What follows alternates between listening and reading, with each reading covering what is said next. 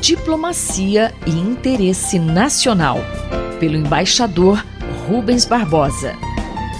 Você é sempre bem-vindo ao nosso Diplomacia e Interesse Nacional. O tema de hoje: a evolução recente de acontecimentos na Venezuela. Embaixador, quais são os fatos que pressionam o governo Maduro para a abertura de processo democrático? Nos últimos dez dias aconteceram coisas importantes na Venezuela. Primeiro, o, o indiciamento, no dia 26 de março, de Maduro e de toda a cúpula chavista pelos Estados Unidos por conta do transporte de narcotráfico. Segundo os Estados Unidos, mais de 250 toneladas de cocaína entraram nos Estados Unidos sob as bênçãos do governo chavista. O governo americano colocou uma recompensa de 15 milhões de dólares para quem der informações para a captura de Maduro e 10 milhões para o Diosdado Cabejo, que é o presidente da Assembleia Nacional. O segundo fato importante que ocorreu foi a queda significativa dos preços do petróleo no mercado internacional por conta da briga entre a Arábia Saudita e a Rússia. Isso vem afetar ainda mais a economia venezuelana.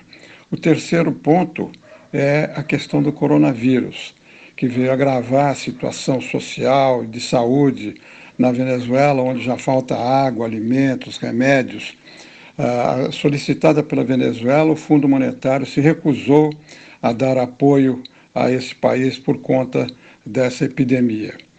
Um outro elemento importante foi a saída da empresa russa Kosneft, que vendeu seus ativos na Venezuela para uma empresa estatal russa. Uh, isso em função das sanções que estava sofrendo por parte dos Estados Unidos. Finalmente, uma notícia importante, significativa, que representou uma mudança de tom em relação a essas medidas tomadas uh, de sanções de todo tipo e essas mais recentes em relação ao governo venezuelano. O presidente Trump apresentou um plano de transição para a democracia que passa por alguns pontos. Primeiro, é a suspensão de todas as sanções econômicas de petróleo mesmo pessoais caso o Maduro resolva abandonar uh, o poder. Seria criado um governo de transição com o apoio da oposição e membros do Partido Socialista do, do Maduro. O Maduro e o, Guaidó, que é o presidente paralelo, seriam afastados dessa sucessão. A Assembleia Nacional seria eleita e ela, por sua vez, elegeria um governo de transição. Uh, isso previsionaria as eleições presidenciais. Seria criado um Conselho de Estado integrado por cinco membros e que uh, governaria uh, o país. Esse plano, em outras palavras, significa que o governo americano abrandou a sua posição e aceita uma partilha de poder com membros contra o governo com o apoio do Partido Socialista de Maduro e Chaves e com o apoio dos militares. O ministro da Defesa continuaria. Uh, Maduro não teria de se asilar, mas teria de se defender dos indiciamentos feitos dentro e fora do país. As sanções americanas só seriam levantadas depois de Maduro deixar o país e as forças estrangeiras cubanas e russas também saírem. Paralelamente, os Estados Unidos enviaram navios e aviões para o Caribe eh, para se juntar à Quarta Frota para combater as drogas, o que pode ser visto também como um elemento de pressão sobre a Venezuela.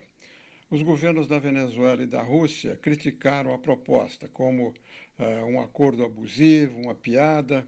O Brasil, por seu turno, aprovou o, o plano Trump com uma saída para a, a, volta da democracia na Venezuela. Apesar disso, uh, não se vê saída próxima, mas essas iniciativas poderão ter um peso no processo interno, sobretudo pela epidemia e pelo preço do petróleo, com, com pressão sobre o governo de Maduro. Uh, vamos aguardar as próximas semanas para ver qual o efeito disso sobre o governo de Maduro e as atitudes de Maduro em relação a todo esse novo quadro. Eu sou Mário Santi e conversei com o embaixador Rubens Barbosa. Diplomacia e interesse nacional, pelo embaixador Rubens Barbosa.